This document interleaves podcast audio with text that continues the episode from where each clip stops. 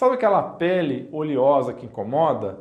Se você é adulto e tem a pele muito oleosa, experimente consumir mais zinco para regular os hormônios andrógenos ou androgênios que podem estar descontrolados.